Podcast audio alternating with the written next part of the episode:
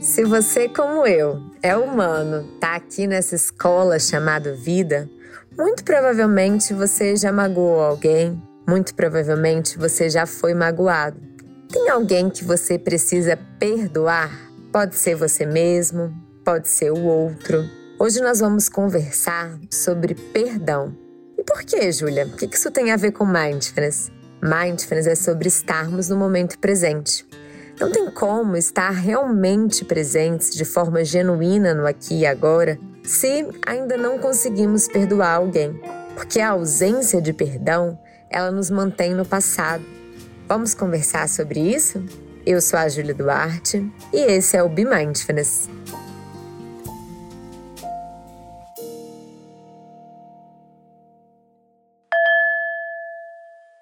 Como alguns de vocês já sabem, eu sou especialista em psicologia positiva.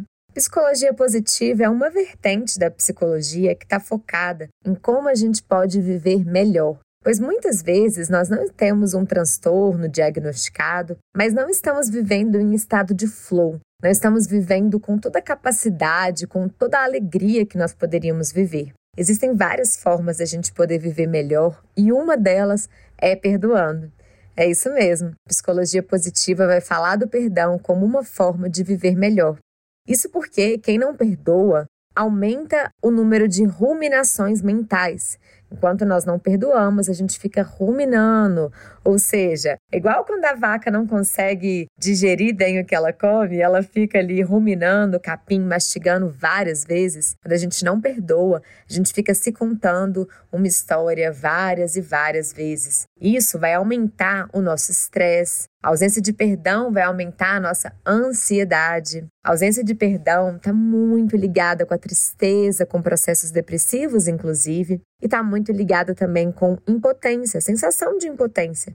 Já quando a gente consegue perdoar, isso traz benefícios, inclusive para a nossa saúde física. O perdão reduz a pressão arterial, reduz o cortisol, é benéfico para o nosso sistema imunológico, é benéfico para o nosso sono então, vamos conversar sobre isso. Bom, o que, que é a gente perdoar? Perdoar é você abdicar do ressentimento, abdicar das emoções negativas que envolvem esse fato. Perdoar não é para os outros, mas é principalmente para nós mesmos. Para a gente perdoar, não tem que necessariamente ter uma reconciliação. O perdão, ele pode ser dentro de você. Então, muitas vezes alguém te magoou e essa pessoa não pediu perdão. E aí você fica pensando: nossa, eu não vou perdoar essa pessoa. O mínimo que ela tinha que fazer era vir aqui, né, me pedir desculpas, assumir esse erro. Só que muitas vezes essa pessoa ela não vai fazer isso e é uma escolha dela. Se a gente não perdoa alguém, é como se a gente estivesse entregando a nossa felicidade nas mãos dessa pessoa. Porque não tem como a gente ser plenamente feliz se a gente ainda está agarrado com o passado, com sentimentos de mágoa, de tristeza. Mágoa é má água. A mágoa, ela corrói a gente por dentro. Então, perdoar é principalmente para para gente mesmo, para gente mesmo poder ser feliz. E eventualmente isso vai ter que partir da gente. A pessoa não vai pedir desculpa, mas mesmo assim, internamente, a gente pode tomar a decisão de perdoar. É desafiador mesmo, é um processo, né? Não é da noite para o dia, mas é bastante empoderador a gente conseguir fazer isso. Muitas vezes a gente sabe de forma consciente que a gente tá com essa ausência de perdão. Então, de forma consciente, a gente já sabe que a gente guarda, né, um sentimento ruim por alguém, por uma situação. E outras vezes isso acontece de forma inconsciente. Então, inconscientemente, a gente tem alguém que a gente precisa de perdoar, algo que a gente nem assume que a gente ficou chateado, mas aquilo tá lá dentro da gente. Isso vai moldando os nossos padrões de comportamento. Vou dar um exemplo. Você às vezes teve um problema de relacionamento e aí você foi enganado, foi traído, e conscientemente você fala: Nossa, já esqueci, já tem tanto tempo, nem tô nem aí para isso mais. Mas inconscientemente você ainda não conseguiu perdoar. E aí, por causa disso, você acredita que nenhuma relação mais vai dar certo. Você acredita que não pode mais confiar em ninguém. Então, muitas vezes, a ausência de perdão ela tá ligada com várias condutas que a gente tem, com várias formas da gente ver a vida. A gente tem algumas fases do perdão. Como que o perdão começa?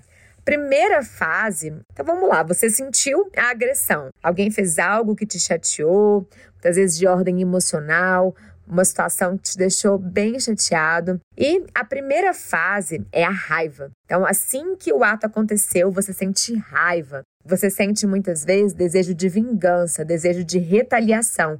Essa é a fase assim mais arcaica, aquele ditado famoso: olho por olho, dente por dente. Se a pessoa fez isso comigo, eu quero fazer isso com ela também. Então essa é a fase mais arcaica. Depois, quando a gente consegue superar essa fase da raiva, do desejo de vingança, aí a gente vai para evitação. O que é evitação? a gente ainda tá com a mágoa dentro da gente, a gente ainda tá chateado com aquilo que aconteceu e a gente começa a evitar essa pessoa. Então a gente não quer ver essa pessoa, a gente não responde essa pessoa, a gente ignora essa pessoa. Isso também é uma forma de ausência de perdão. Muitas vezes isso vai ser o que a gente dá conta de fazer naquele momento. E aí tem aquela frase, né? É, enquanto não puder falar com alguém com gentileza, espere até que possa. Então, muitas vezes, vai ser melhor você esperar um pouquinho mesmo, mas a ideia é que a gente consiga passar dessa fase de evitação. E aí, a terceira fase é, de fato, o perdão. A gente conseguir perdoar a pessoa por aquele fato que aconteceu. Perdoar, gente, não é abrir mão da justiça. Então, se alguém fez algo com você, não quer dizer que você, algo passível, por exemplo, de uma ação judicial, não quer dizer que você não vai ajuizar uma ação, que você não vai buscar os seus direitos em relação àquele problema. Não é isso. Você pode perdoar e, mesmo assim, buscar os seus direitos de reparar né, esse dano, se for um dano na esfera jurídica, por exemplo, se for um dano na esfera civil, criminal. Então, perdoar não é abrir mão da justiça, mas é abrir mão do sentimento ruim que você guarda dentro de você quando você lembra dessa situação. É abrir mão do desejo de vingança, é abrir mão da mágoa e entender que não cabe a nós fazer justiça. Não cabe a nós fazer justiça. Eu acredito muito na lei do retorno. Eu acredito que tudo aquilo que a gente faz acaba voltando para a gente de alguma forma. Eu acredito, eu, Júlia, acredito muito né, na lei de Deus que está acima da lei do homem. E nem por isso, para a gente perdoar, a gente tem que abrir mão da lei do homem. Bom, o perdão ele vai se dividir em dois níveis. O primeiro nível é o nível cognitivo. É quando aqui na minha cabeça eu abro mão do desejo de vingança. Ou seja, eu coloco na minha cabeça que eu estou disposta a perdoar, que eu tomei a decisão de perdoar. Me ajuda para eu poder conseguir fazer isso? Eu lembrar que, assim como eu, as pessoas também erram. Quando a gente não perdoa, muitas vezes a gente se coloca numa postura como se a gente fosse perfeita, né? Quão perfeito que a gente é para poder não perdoar quem nos machucou. Quantas vezes que nós já machucamos também as pessoas, quantas vezes que nós fizemos coisas que também foram muito difíceis. Amadurecer é contar a história sem pular a parte que a gente também errou, porque a gente também erra. Então, quando a gente consegue ter essa dimensão de que nós também somos humanos, de que nós também erramos, fica mais fácil para a gente tomar essa decisão de perdoar. Para você conseguir trabalhar esse perdão no nível cognitivo, algo que você pode fazer diariamente, eu fiz isso por muito tempo quando eu tinha uma pessoa que precisava de perdoar e estava difícil para mim, era repetir a seguinte frase: Eu quero perdoar. Eu estou aberta a perdoar. Eu tomei a decisão de perdoar. E eu repeti isso para mim todos os dias, até que isso começou, né, a ser registrado no meu subconsciente, até que isso começou a ser uma verdade. Quando eu comecei a falar ainda não era, mas me ajudou a caminhar para o processo de que eu realmente estivesse aberta para o perdão. Então, o primeiro passo vai ser no nível cognitivo e o segundo passo, né, o segundo nível do perdão é no nível emocional. É quando a gente não só fala que a gente quer perdoar, mas a gente realmente sente. A gente elimina emoção negativa que vem junto com a memória. Então, perdoar, gente, não é esquecer. Você perdoar não quer dizer que você não lembra mais daquilo. Se não lembrar mais daquilo, é um lapso de memória. Mas é o seguinte: quando você lembra do fato que te magoou, Nesse momento, você não sente mais raiva, você não sente mais tristeza, você simplesmente, né, vê aquilo como algo que passou na sua vida e você consegue eliminar essa emoção negativa. Esse é o segundo nível do perdão, um nível mais profundo, que é o nível emocional. Perdão ele pode ser condicional ao pedido de desculpas, que é o melhor dos mundos, né? Ou então pode ser incondicional, mesmo quando a pessoa não te pede desculpas, como a gente já conversou, você toma essa decisão de perdoar, pensando que você vai ser o mais beneficiado disso. É importante, gente, que a gente não guarde né, o sentimento. Se algo nos chateou, é muito importante que a gente trabalhe essa questão por meio de terapia, também conversando, né, com um amigo.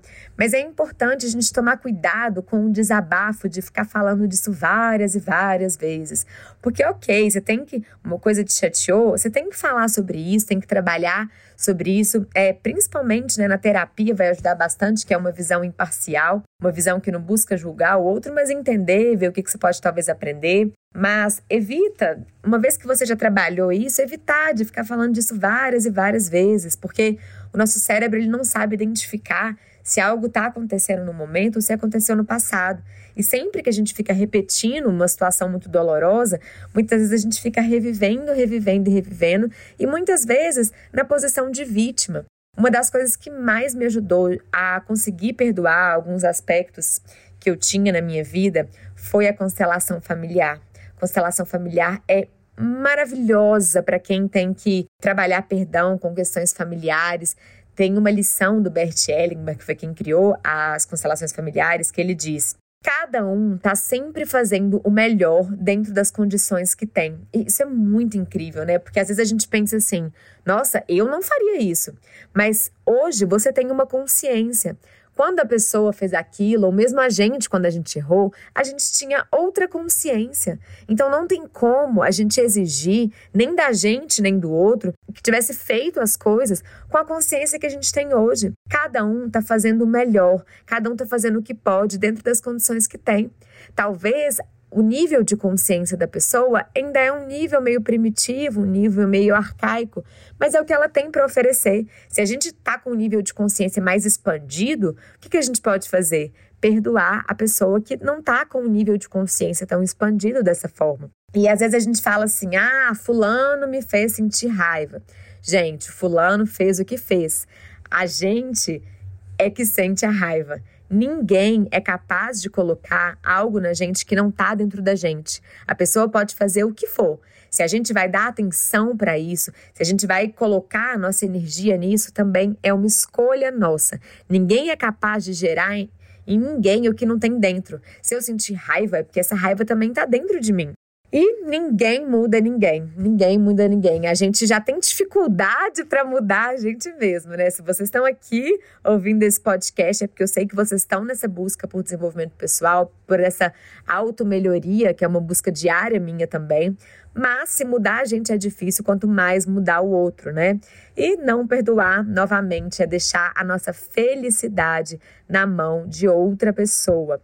Sempre que a gente tem mágoa, a gente guarda uma narrativa na qual a gente vai se vitimizar e a gente reforça isso cada vez que a gente conta o caso de novo, de novo, de novo, de novo. A mágoa, eu acredito muito nisso, né? Eu não sei se vocês acreditam, mas eu acredito muito em leitura corporal. Tem uma terapeuta maravilhosa de leitura corporal. E eu acredito que todos os sentimentos que a gente não consegue trabalhar, eles se alojam no nosso corpo e muitas vezes eles se manifestam na forma de doenças.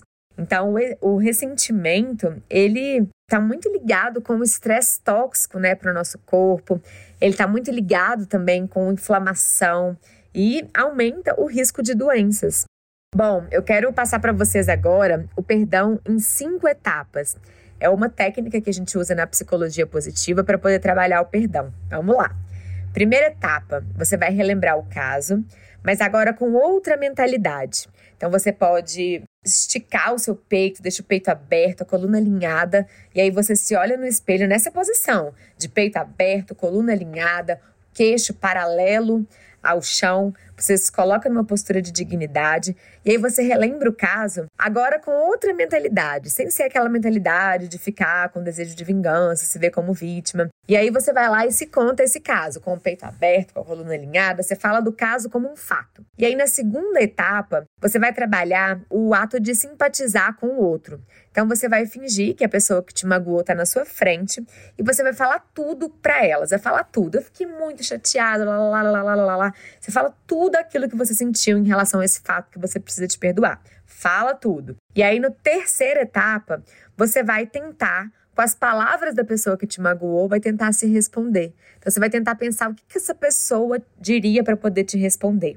No quarto passo, você vai dizer que você perdoa essa pessoa do fundo do seu coração. E aí você vai fazer um certificado de perdão.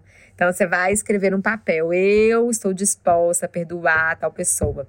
E aí, sempre que você se pegar ruminando, com raiva, você pode ler de novo esse certificado. Não tem como a gente mudar o que aconteceu, mas tem como a gente ressignificar.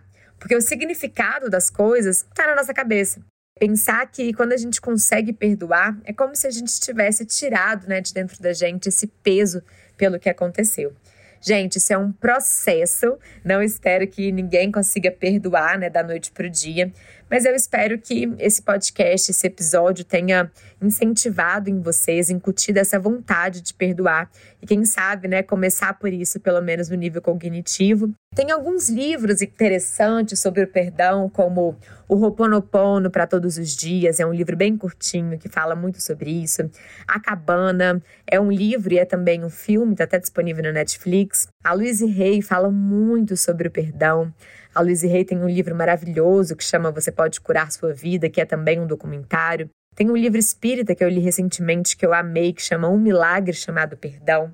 Espero que vocês tenham gostado, que tenha impactado positivamente na vida de vocês. Dentro do Mindfulness, a gente trabalha muito a presença, isso, consequentemente, nos ajuda a liberar né, todo aquele apego com o passado. Então, a prática de Mindfulness também vai ajudar nesse processo de perdoar, que é realmente um processo que a gente tem que respeitar o nosso tempo. Vou ficando por aqui. Depois me conta se vocês gostarem. Compartilhem esse episódio com quem está precisando de perdoar. E bom, quero aproveitar para fazer alguns convites para vocês primeiro deles é que essa semana, até sexta-feira, do dia 30 até o dia 3 de junho, lá no meu Instagram, bemindfulness.br, eu tô fazendo um desafio, a Semana da Presença.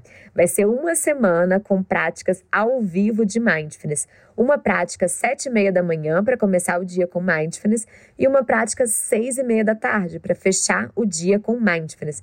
Vai ser incrível e eu espero te ver por lá. Ah, e nesse mês de junho, a gente vai ter três eventos para você se aprofundar no Mindfulness.